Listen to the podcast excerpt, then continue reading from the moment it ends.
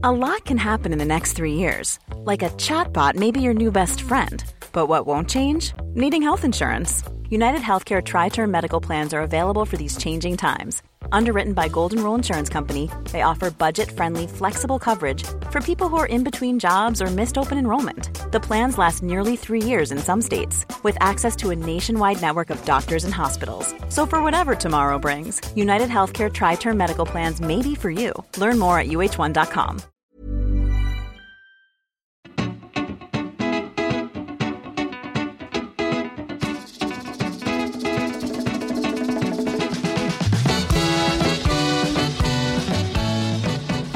buenas humano, muy buenas persona que me escuchas. Yo soy Tamara Pazos, divulgadora científica con formación en biología y neurociencia, y estás escuchando las reflexiones de un humano por persona.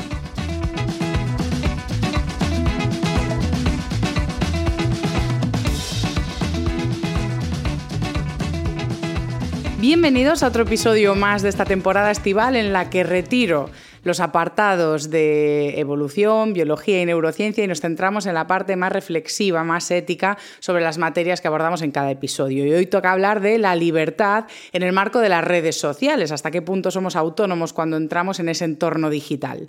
Lo primero que voy a hacer es servirme la bebida del episodio de hoy, que en este caso es un té. Y ya está.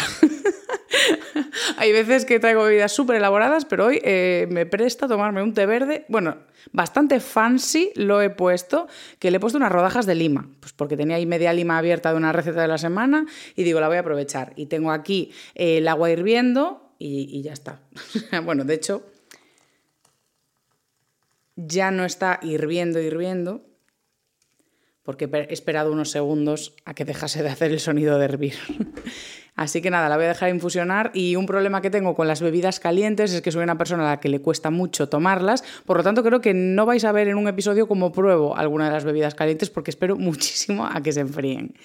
Con todo esto, deciros también que he usado, eh, si me habéis visto el vídeo en YouTube y habéis visto cómo he hecho este té, veréis que he usado eh, un aparato que es lo que llamamos servidor eléctrico o una kettle. Realmente me paré a hacer el cálculo junto con mi pareja, que es ingeniero en cosas de de energía y demás y controla de esto y sale más rentable hervir el agua en el hervidor que en la inducción o en la vitrocerámica, por lo menos en la que tenemos nosotros. Haced el cálculo porque mira, pues una forma de ahorrar energía es muy cómodo y así pues, es bastante veloz también para hacerte una infusión rápida, hervir mm, pasta, arroz o cuando necesitas agua hirviendo, vaya, así que ya está. Ya corto esto. Eh, simplemente me gusta compartir los, los truquillos del día a día que encuentro pues útiles o más económicos, como es este caso. abraço.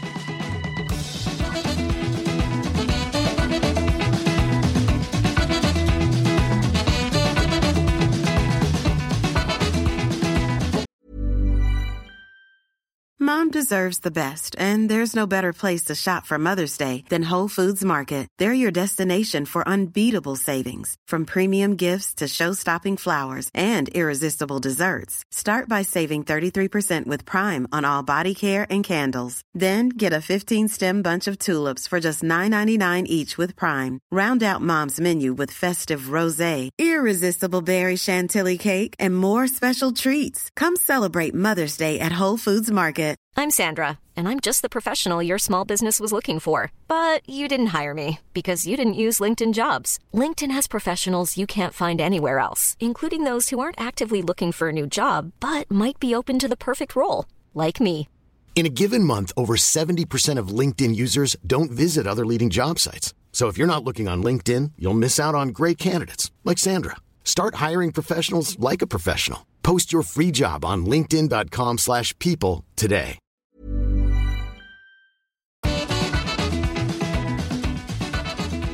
Vamos ahora con el tema del episodio de hoy, que es la libertad. Y eh, os preguntaréis, si me estáis viendo también en formato vídeo, por qué tengo aquí los libros que he publicado este año. Eh, bueno, varios ejemplares del título que es Este libro te hará vivir más o por lo menos mejor. Y es que eh, me parece el episodio ideal para hacer una puesta en valor del trabajo que he hecho y de que este episodio sea patrocinado por mí misma con mi propio libro, en el sentido de que Cuidar los hábitos, y es algo que vamos a ver mucho en el episodio de hoy, está muy vinculado a la libertad en nuestra toma de decisiones en el día a día. Por eso me parece un ejercicio empoderante reflexionar sobre cómo el contexto condiciona las decisiones que tomamos sobre nuestra propia salud y otras que no están relacionadas con la salud. Cuando empiezas a divulgar sobre salud, a veces te acercas a público que puede estar más preocupado por una cuestión estética, por una cuestión física que no trasciende a cuestiones como preocuparse por un envejecimiento saludable o incluso a cuestiones más trascendentales que no alcanzamos a comprender, que son la libertad que tenemos para tomar decisiones en nuestro día a día que van más allá de la salud, simplemente por el hecho de cuidarnos. Hoy vamos a ver, y en el episodio siguiente, cómo cuestiones como la actividad física, mantener una dieta nutritiva, meditar, leer o descansar bien, hacen que tengamos un cerebro más favorable a la libertad. Y cómo vivimos en contextos que mm, nos limitan y nos impiden esta libertad. Antes de nada, voy a hacer la cosa rancia de empezar por una definición de la RAE, eh, y no digo que la RAE sea rancia, no lo estoy diciendo en este momento, sino que es mítico y clásico momento de empezar un episodio con una definición, pero sí que es cierto que resulta interesante ver cómo la RAE define la libertad como la facultad natural que tiene el hombre de obrar de una manera u de otra o de no obrar, que esto también es curioso. También tenemos libertad de no acción o de no decisión, eso también entra dentro del marco de la libertad. Y a la vez, esta cuestión de que seamos capaces de obrar o no obrar hace que seamos responsables de las consecuencias de esa libertad. Es decir, el hecho de que podamos decidir sobre una materia nos da una responsabilidad sobre las consecuencias de esa decisión. Claro, cuando las consecuencias de lo que decidimos son buenas, son favorables, pues no pasa nada. Pero cuando tomamos decisiones que tienen consecuencias que consideramos negativas, que consideramos desagradables o incluso dolorosas o fatales para la salud, pues aparece la culpa, porque hemos tomado una decisión que nos ha puesto en esa posición de vulnerabilidad a nosotros o a terceras personas.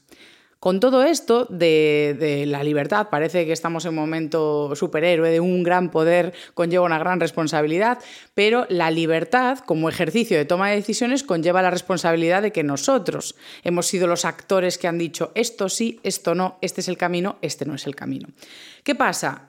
Que con este ejercicio tan liberador y tan empoderador, a modo, joder, somos dueños de nuestras decisiones y somos responsables de lo que ocurre, muchas veces tendemos a hacer un ejercicio de simplificación, a modo, esta definición nos dice que es una facultad natural, es decir, inherente al ser humano. Por lo tanto, todos tenemos libertad para decidir. Todos somos, por lo tanto, responsables de las consecuencias positivas o negativas de nuestros actos y decisiones. Cuando hacemos este ejercicio, obviamos muchas partes que son indispensables para tener una libertad real. La primera es entender que si la libertad se presenta como la capacidad de decidir esto u otro, lo primero que tenemos que tener es alternativas. Es decir, si se supone que hay una decisión, para que haya libertad no puede haber un camino único, ¿no? Tiene que haber varios caminos y yo elijo. Esa es la libertad. Por lo tanto, que exista alternativa es uno de los cimientos de pensar en libertad. Os pongo un ejemplo muy tonto. De, mm, quieres cruzar un puente y eh, pues hay un oso. me encantan los ejemplos que me vienen a la cabeza.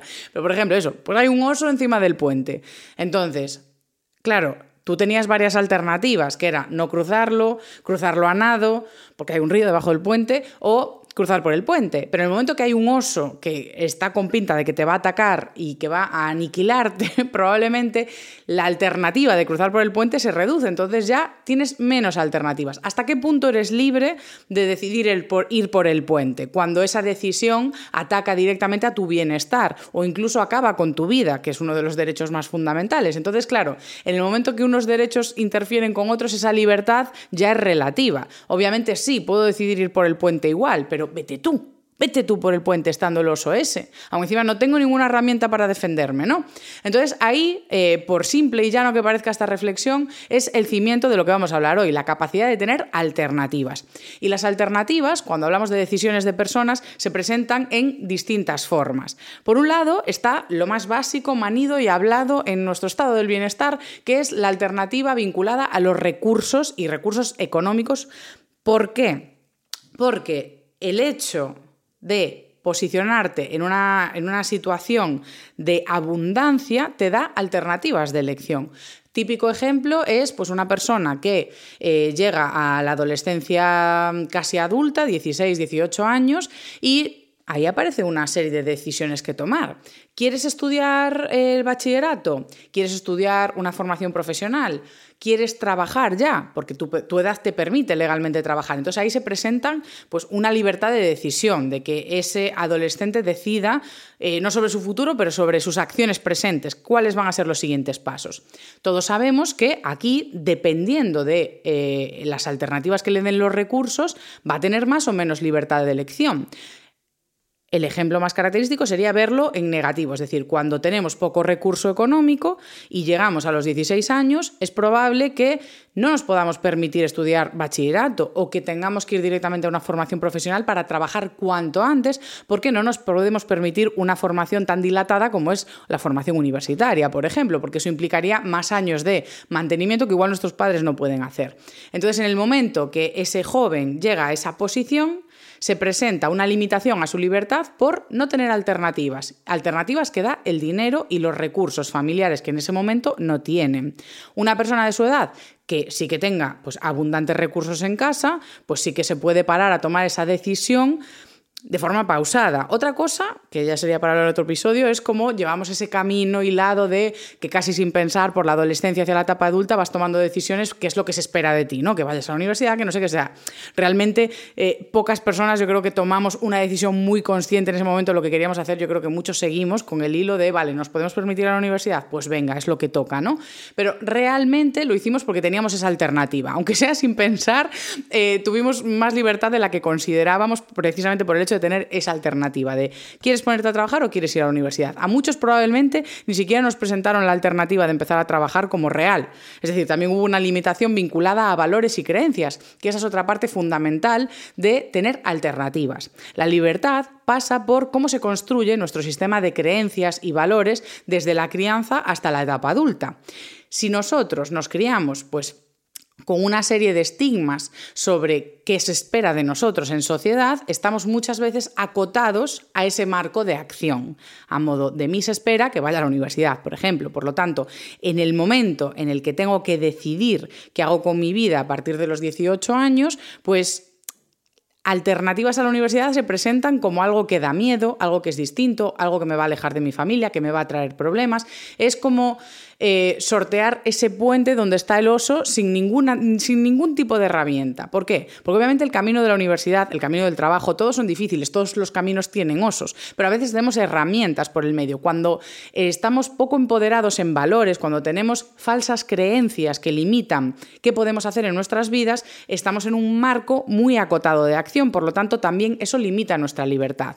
Con esto pasa también, hablamos en un episodio de la tercera temporada de los sesgos, los sesgos son un gran limitador de creencias y valores. Cuando a una persona gorda eh, se le repite una y otra vez de forma consciente o inconsciente en sociedad que su valía está vinculada a su talla y que su talla a la vez está vinculada a poco éxito profesional, académico en el amor, esa persona crece con una serie de limitaciones que hace que Vamos a poner ejemplos muy llanos y simples.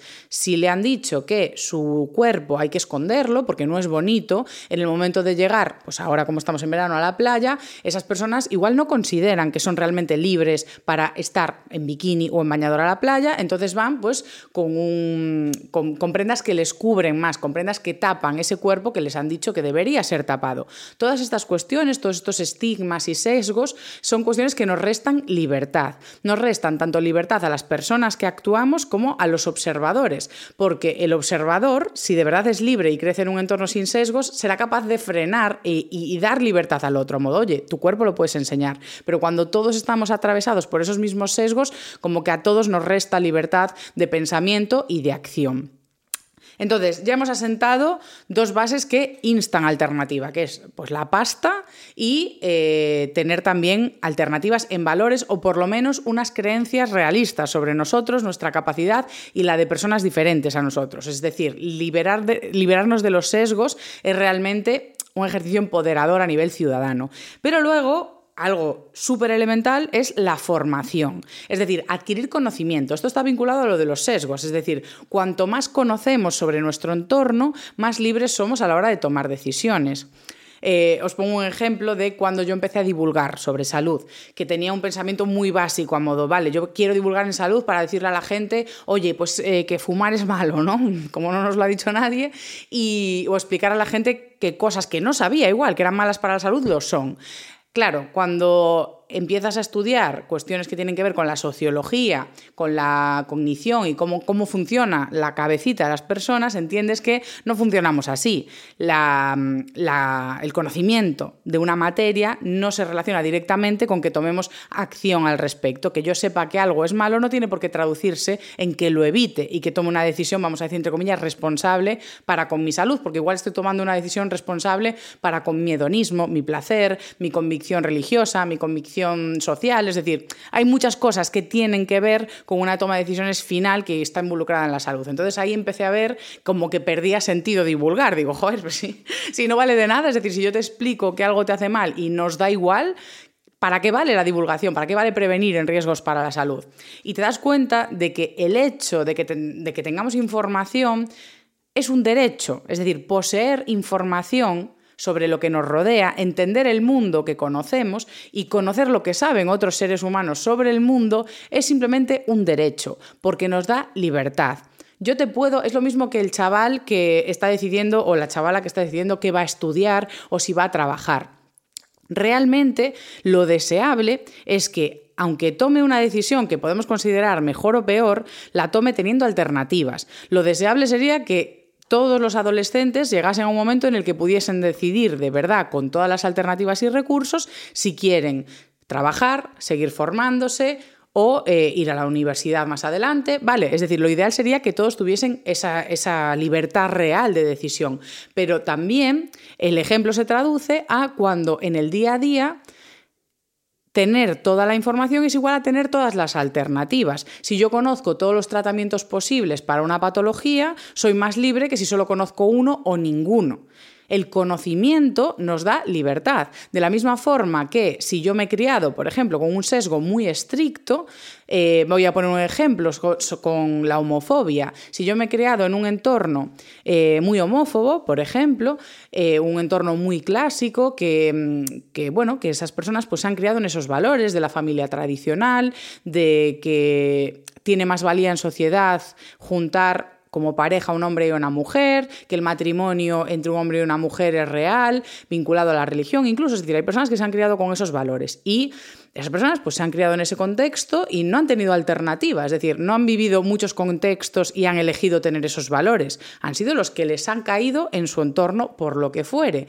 Entonces, imaginad pues, una persona homosexual que nace en ese entorno, igual que sus padres, sus abuelos, sus tíos y toda su familia, no tiene alternativa de nacer ahí, por lo tanto va a crecer atravesado por esos sesgos y va a tener menos libertad de elección y valoración de su conducta sexual o de su orientación que si tiene... Eh, eh, muchos entornos al alcance o si crece en otro entorno que le digan, oye, eh, estas son tus alternativas. Es decir, no tienes que ser heterosexual, puedes ser homosexual y no solo es que puedas, es que es igual de válido y legítimo que ser heterosexual. ¿no? Entonces, en, en ese marco entendemos cómo la formación, la información y el conocimiento se presentan como un ejercicio de libertad. Y esto es deseable hacerlo llegar a todos los campos, independientemente de en qué familia nazcas o qué entorno tengas, que tengamos acceso a la información. Por eso es tan importante la divulgación. Eh, en este marco, quiero subrayar una entrevista que he escuchado ayer eh, a Zapatero, que salió en Saldremos Mejores, el programa que tienen Inés Hernández y Nerea Pérez de las Heras, pues entrevistaron a Zapatero.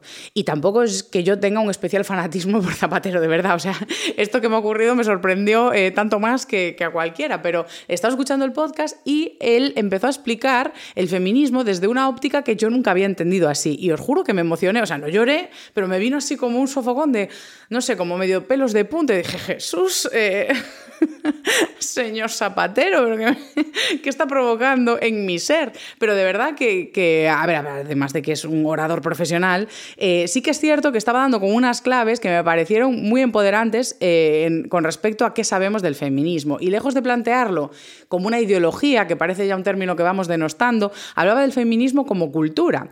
Y claro, realmente tiene todo el sentido del mundo y seguro que hubo otras oradoras, otras mujeres pensadoras y feministas que han hablado de esto en este contexto. Yo se lo escuché a él hablar del feminismo como cultura.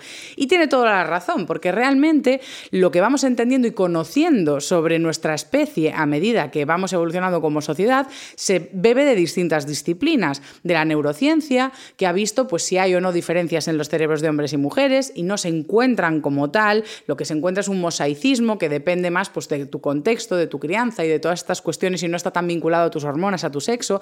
También vemos como la sociología, el derecho, la historia analizan las cualidades que tenemos como humanos y vemos que no hay diferencias sustanciales y esenciales como para separarnos por categorías, por clases, por si podemos votar o no. Entonces, todo eso de cara no solo al feminismo, sino también al racismo, eh, a la homofobia, todos los descubrimientos que hemos hecho sobre las diferencias que se dan entre humanos y ver que no son esenciales a su ser ni dicen nada sobre sus derechos o capacitación, eso es cultura cultura humana.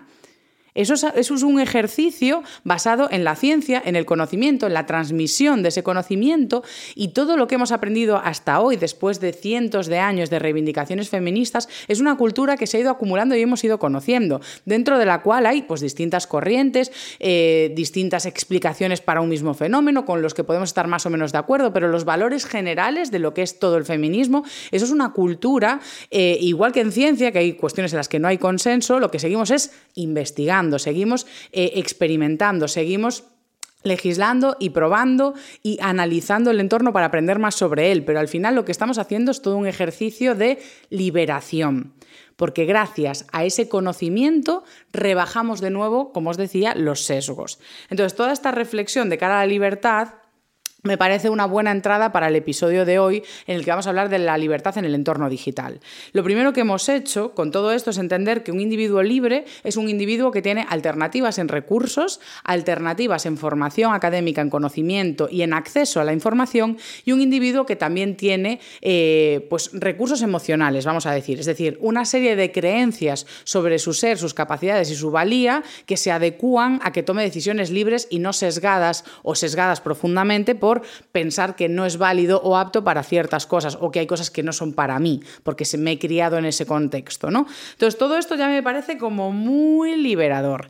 Después eh, llega el momento de decir, vale, entonces, ya hemos aprendido que un ser humano va a ser libre cuando tenga todas esas alternativas de dinero, de, de, información y de recursos em, y herramientas emocionales para combatir posibles distorsiones y sesgos que tenga en su entorno. Ok, entonces, eh, yo me planto ahora en personas de mi edad, por ejemplo, millennials o generación Z un poco más mayores, que igual pues ya tenemos un poco de dinero en el bolsillo, nos hemos independizado y eh, tenemos por lo tanto recursos, tenemos la formación académica más elevada, hemos ido a bachillerato, a la universidad, hemos hecho máster, algunos hemos hecho, bueno yo no, pero tengo amigos que han hecho dos, tres másters, tesis doctoral, o sea, más formación académica no hay. Y aún encima tenemos dinero para ir a terapia, lo cual arreglaría esas... Eh, faltas o déficit en recursos emocionales para gestionar. Por lo tanto, un individuo de nuestra edad que tenga un trabajo que le permita tener un recurso económico suficiente como para ir a terapia, formarse y todo esto, vamos,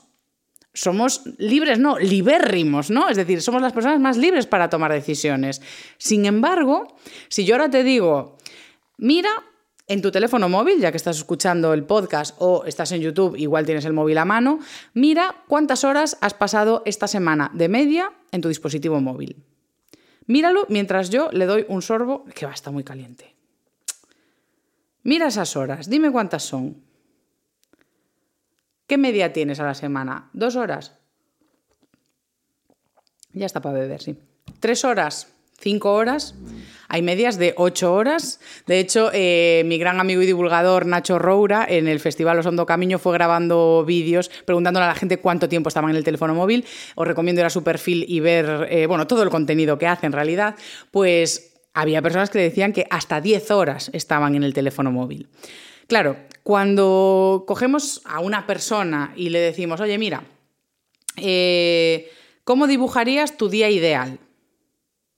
Estoy bastante segura de que las personas que me estáis escuchando no diríais, quiero pasar las horas que he pasado en el móvil. O sea, ahora que habéis visto el tiempo que habéis pasado en el dispositivo móvil, seguro que hay personas que me estáis escuchando y tenéis mucho control sobre eso y estáis orgullosos y conformes con el tiempo que habéis pasado. Felicidades, podéis apagar el podcast y no.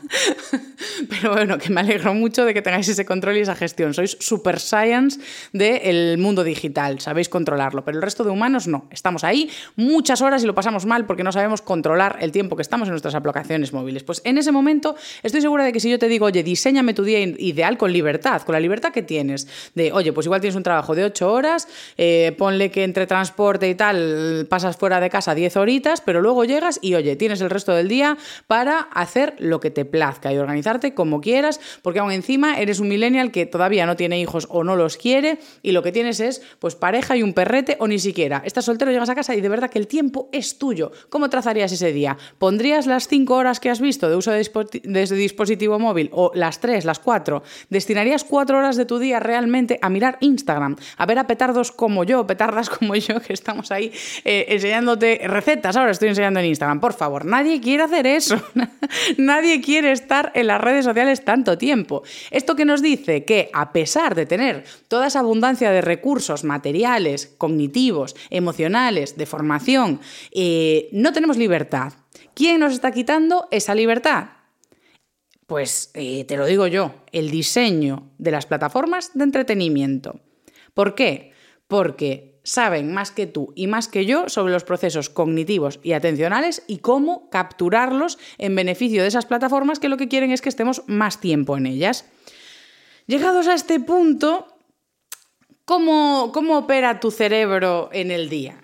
¿Vale? Es decir, no, quiero hacer una sección de neurociencia, pero sí que quiero resumir conceptos muy básicos y es que el cerebro, cuando entra en entornos digitales que están diseñados para que pasemos más tiempo en ellos, entra, entra en momentos automáticos. Es decir, como un procesamiento muy lineal. Una cosa sucede a otra, una cosa sucede a otra. ¿Por qué? Porque esos entornos nos están dando recompensas inmediatas constantes. Tú entras en el teléfono y todo está diseñado, ya no solo, aún no has llegado a los likes y todo está diseñado como para que te dé gustirrinín para que sea inmediato, para que sea rápido. Ya estamos con el 5G, o sea, que creo que eso está vinculado a la velocidad de los wifi y cosas, ¿no? O sea, yo soy una persona muy poco tecnológica, pero bueno, me desenvuelvo. El tema es que todo lo que tenemos dentro de las aplicaciones móviles eh, es veloz, es rápido, porque nos ofrece todo inmediato y eso nos da recompensa. Por lo tanto, eh, cuanto más rápida y veloz sea la recompensa que recibimos, más tiempo pasamos en la plataforma. Si lo pensáis, esto se extiende incluso a las plataformas de series. Cuando vemos programación como documentales en Netflix, HBO,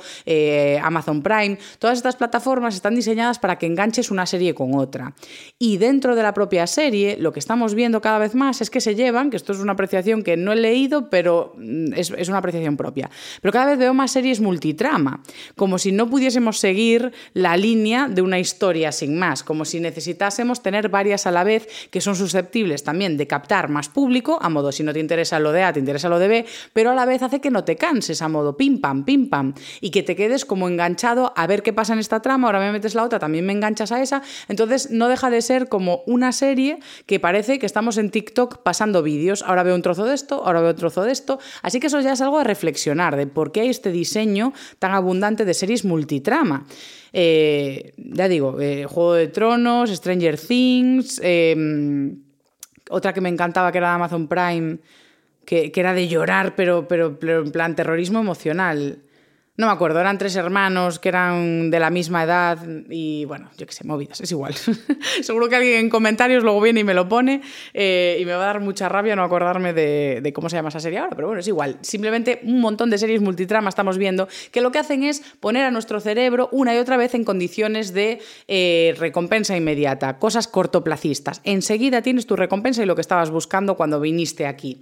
¿Esto qué hace? Nosotros, queramos o no, el cerebro está todo el día aprendiendo, todo el día entrenando. Entonces, cuanto más tiempo pasamos en esos entornos gamificados, en esos entornos digitales, más entrenamos al cerebro a que solo le valga eso. Es como el único entorno que tolero es este de la inmediatez. El resto de marco vital mm, no me suscita tanta recompensa. Aún encima, como trabajemos en espacios digitales, eh, como pasa con muchas personas que trabajan en oficina, estamos todo el día usando aplicaciones, que esto también lo mencionaba, una reflexión que, que la tengo gracias a Soraya, tiene su perfil en Instagram que es Soraya Night y es eh, cómica, tiene un podcast que se llama Los de Londres, porque ella vive en Londres, eh, os la recomiendo 100%, y, y ella hacía un vídeo, o sea, con tono de humor, ella es cómica, eh, pues claro, en el vídeo explicaba que están rayándonos una y otra vez, yo incluida, con el ocio en plataformas, el ocio en plataformas digitales, y nadie dice nada de el uso de plataformas digitales para el trabajo, porque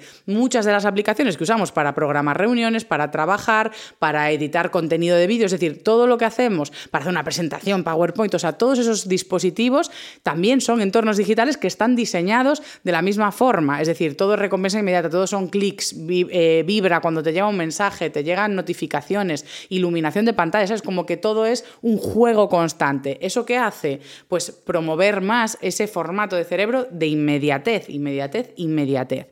Esto eh, como no, lo que resta es la capacidad de controlar nuestro sistema atencional. Eso lo que hace es que el cerebro vaya mucho en automático a lo largo del día y por lo tanto eh, desconectas un poquito de partes del cerebro que están involucradas en la valoración de riesgos, en sopesar los pros y los contras, en valorar una decisión a largo plazo, a modo, vale, hoy estoy en el presente, pero a largo plazo, esto que voy a hacer ahora me beneficia, construyo a mi proyecto vital, a mi objetivo de salud, a mi objetivo financiero. Todo esto se apaga un poquito o mucho cuando estamos dentro de las redes sociales. Por lo tanto, tú puedes tener el objetivo de eh, alimentarte mejor, por ejemplo. Pero estás en redes sociales y además, ya no quiero mencionar la cantidad de vídeos de comida que te salen, te salen anuncios de eh, comida rápida, de comida que pinchas en la aplicación y te llega en 10 minutos. Eh, tú ponte que quieres ahorrar, ¿no? Ya está, como todo el mundo yo creo, pero bueno, imagínate que tienes un objetivo muy concreto de ahorro Entras en las redes sociales y tienes un montón de anuncios. Las plataformas digitales se han convertido en revistas de publicidad porque nos llegan desde distintos flancos. Por un lado están los anuncios embebidos dentro de la plataforma. Tú, por ejemplo, vas por Instagram, vas bajando y aparece un anuncio entre vídeos, una publicidad que tú pues, mm, podrás querer ver o no, pero lo peor es que está sujeta a tu algoritmo. Por lo tanto, es probable que sea algo que te atrae. Pero si esa publicidad no, no, fuese suficiente, estás consumiendo contenido en el que tienes referentes tuyos, personas que admiras y que consumen productos. Por lo tanto, estás viendo lo que tienen los demás. Se te están generando necesidades constantemente. Gente que admiras tiene de repente, pues me pasa a mí, que enseño cómo hago un café y me admires o no, pues igual te cunde el aparato del café y la gente me pregunta, ay, pásame el enlace, pásame el enlace. Yo nunca pongo enlaces por no promover más esa compulsividad. O sea, si de verdad te apetece el producto que yo he enseñado que tengo, porque estoy haciéndome un café, eh, pues piénsatelo, pero no te voy a poner el enlace para que justo lo compres en ese momento, que me parece como un poco loco. Eso solo lo hago con mi libro. Mi libro sí, mi libro sí que pongo enlaces, no me importa. Y del podcast también pongo enlaces, no me importa. No se me va a juzgar a mí por eso.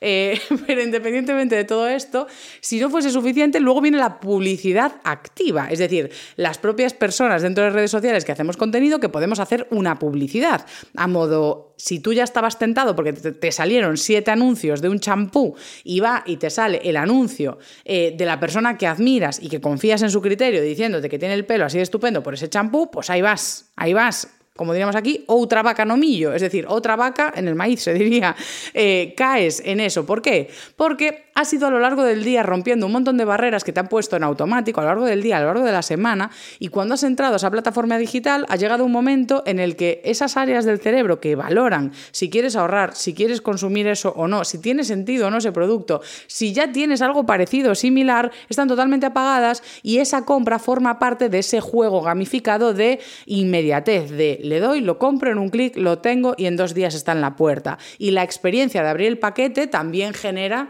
esa... Mm, bueno, genera un efecto parecido que es, mm, bueno, pues no, quiero decir adictivo, pero ese rollo de la sorpresa, de, abrir cosas desconocidas, aunque tú ya hayas pedido y sabes lo que hay, pues eso también engancha un poco. Entonces, toda la experiencia que rodea el entorno digital nos promueve entornos menos libres de cara a la toma de decisiones de compra, de cara a la toma de decisiones de cuánto tiempo queremos pasar en la plataforma y de cara a la toma de decisiones de el tiempo que estamos en esa plataforma, no estamos haciendo otras cosas, que ese es el, objetivo más difícil de ver. De hecho, muchas veces cuando queremos implementar nuestros hábitos saludables, lo que hacemos es añadir al día que ya tenemos. Es decir, pretendemos que nuestras 24 horas tengan 25 y en esa hora añadida es cuando voy a hacer deporte o cuando voy a sacar tiempo para cocinar más nutritivo.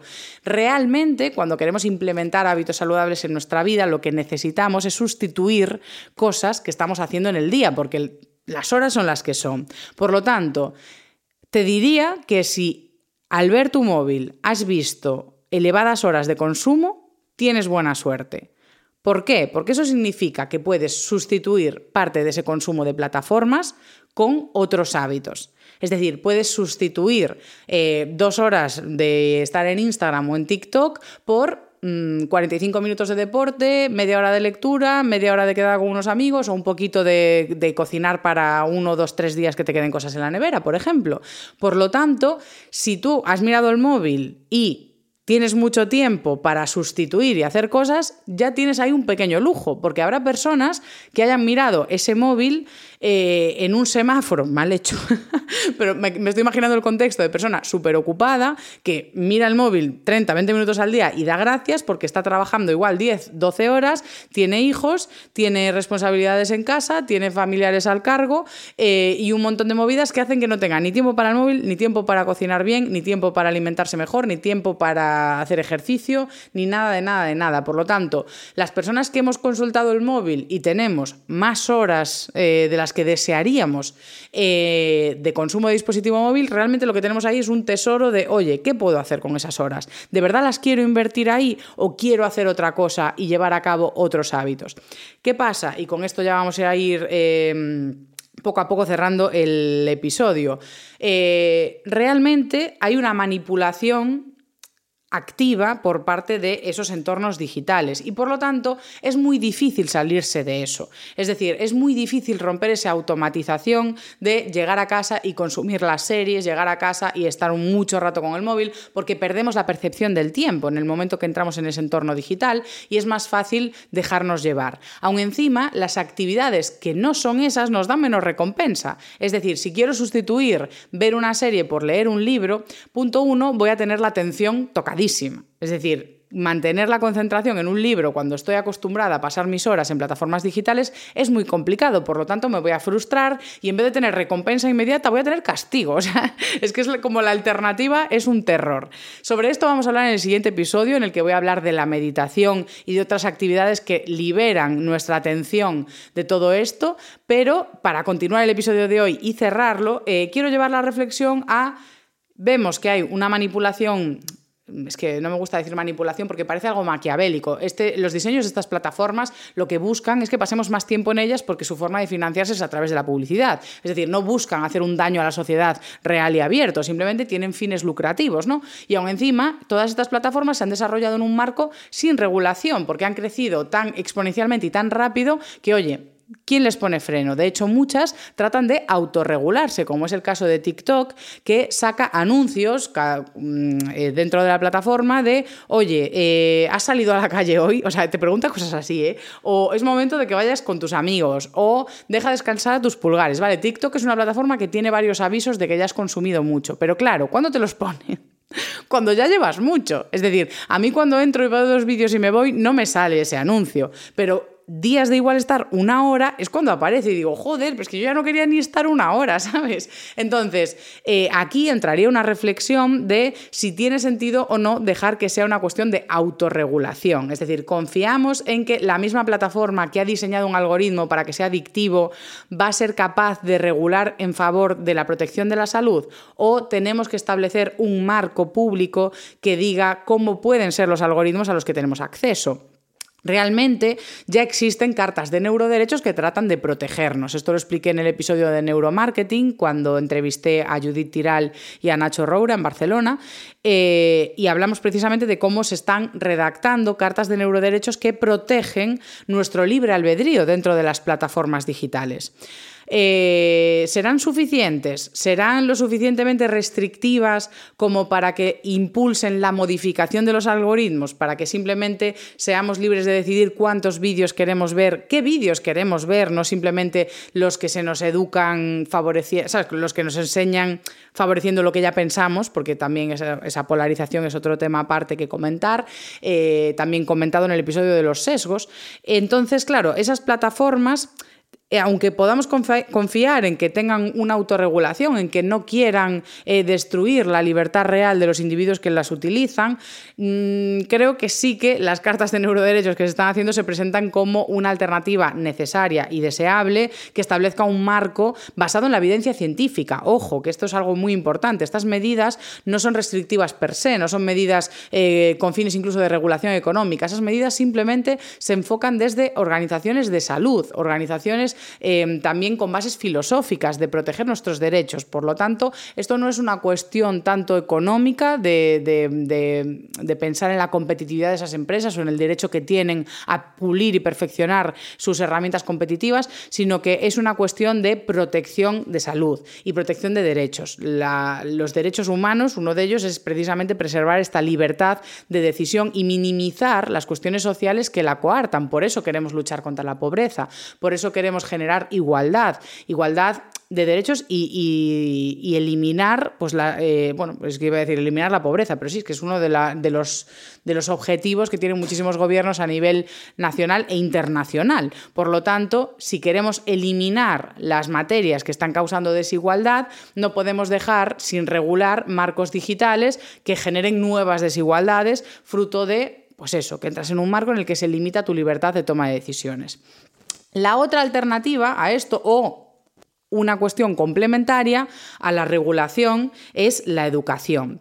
Es la reflexión final. Eh, bueno, llevo 10 minutos diciendo que todo es la reflexión final, pero es que todo va llevándonos a este momento de entender cómo, además de poner una regulación para las plataformas que ya existen, no vamos a eliminar las plataformas. No tiene sentido prohibir el desarrollo digital, ya que además de traernos esas limitaciones nos trae una gran apertura. Tenemos la capacidad de contrastar, de, escuchar opiniones, de aprender, como en este podcast, por ejemplo. Gracias a las redes sociales yo he podido escribir este libro o tengo esta oportunidad de divulgar. Por lo tanto, no tiene sentido pensar en la erradicación de estas herramientas, porque son una herramienta que se puede usar muy bien. ¿Qué pasa? Que hay que aprender a utilizarla. Y hace poco eh, empecé a ver en redes sociales un debate muy interesante porque, si no me equivoco, en Irlanda yo creo que fue en Irlanda, que lo vi en un vídeo. Me gustaría daros la fuente, pero no, no preparé esta parte de mencionaros esto. Eh, bueno, pero vi un vídeo en el que decían que en Irlanda, si no me equivoco, habían prohibido el uso de dispositivos móviles en menores de 12 años. Claro, esto puede parecer una cosa muy restrictiva, pero lo que explicaban en este vídeo era que lo mismo pareció en el momento que se impuso un carne de conducir y que los menores de edad no podían conducir, por ejemplo, o que había una edad que limitaba eh, en qué momento podías conducir y en qué momento no. Ahora mismo, pues sí, nos parecería loco pensar en un niño de 5 años conduciendo. Y puede que en 50 años nos parezca muy loco ver a un niño de 5 años pues, con un dispositivo móvil. ¿Por qué? Porque cada vez vamos viendo más los riesgos. Pasó lo mismo con el consumo de alcohol. En un momento estaba muy normalizado que niños pequeños consumiesen alcohol, pero cuando vamos entendiendo los riesgos que, que, promueven pues, una conducta, una sustancia para el desarrollo cognitivo, eh, la salud y la libertad de ese menor de edad, pues vamos poniendo más protecciones. Entonces, por un lado, sí que me parece, me puede parecer interesante, incluso, ya digo, me parece una medida muy restrictiva, pero puede ser coherente. A nivel educativo ya se están viendo que no es tan favorable como se pensaba todo el uso de pantallas en educación, que es muy interesante que se siga aprendiendo pues a puño y letra, escribiendo, leyendo y cuando estén en cursos mucho más avanzados sí incluir ya dispositivos digitales para que aprendan a manejarse en ellos, pero que en cursos primeros, mm, siendo muy pequeños, no es necesario introducir esos dispositivos o hay que hacerlo de forma muy muy concreta y puntual. Sin embargo, lo que es interesante también es la formación, es decir, no vale la prohibición, no vale prohibirle a un niño hasta los 12 años usar un móvil y a los 12 ya lo coges y ala. o sea, te hemos prohibido usarlo hasta hoy, pero mira, tú cógelo y malo será, ¿no?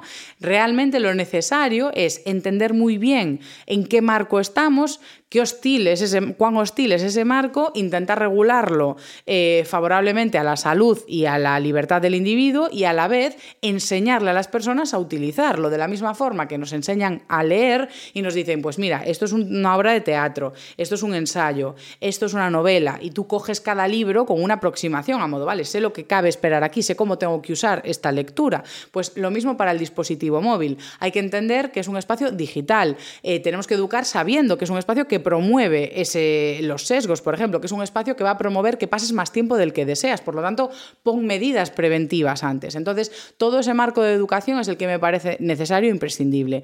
La etapa adulta nuestra, pues yo creo que ya está un poco perdida. Mm, o sea, no. ¿Qué queréis que os diga? O sea, es que ya tenemos una edad en la que ya estamos completamente atravesados por esto. Y yo creo que liberarnos conlleva mucho esfuerzo, mucha mentalización y mucha concienciación. Entonces, yo creo que nuestro marco ahora mismo es trabajar de cara a la libertad de generaciones futuras y con respecto a nosotros mismos, eh, quedarnos para eh, este domingo escuchar el episodio sobre meditación en el que hablaré de otros hábitos que ayudan a liberar la cabeza de todo este entorno y a generar una libertad real de decisiones en las que nosotros somos más capaces de decidir qué hacemos en el día, cómo usamos nuestro tiempo, cómo usamos nuestros años de vida y mm, qué cuestiones afectan o no a nuestra salud, sobre todo las que están en nuestra mano. Así que ya está. Eh, ya está solo hago, vuelvo a hacer referencia al libro, este libro que te hará vivir más o por lo menos mejor, que también va a estar en el siguiente episodio, porque voy a profundizar en el tercer bloque de contenido, sobre todo, que es todo un bloque que habla de nuestro sistema atencional y de cómo se puede utilizar en nuestro favor en lugar de en nuestra contra, como lo usan los entornos digitales.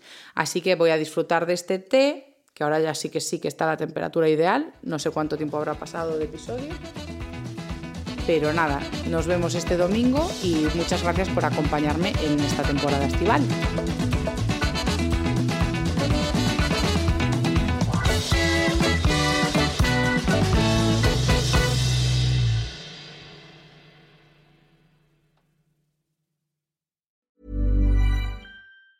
Ever catch yourself eating the same flavorless dinner three days in a row?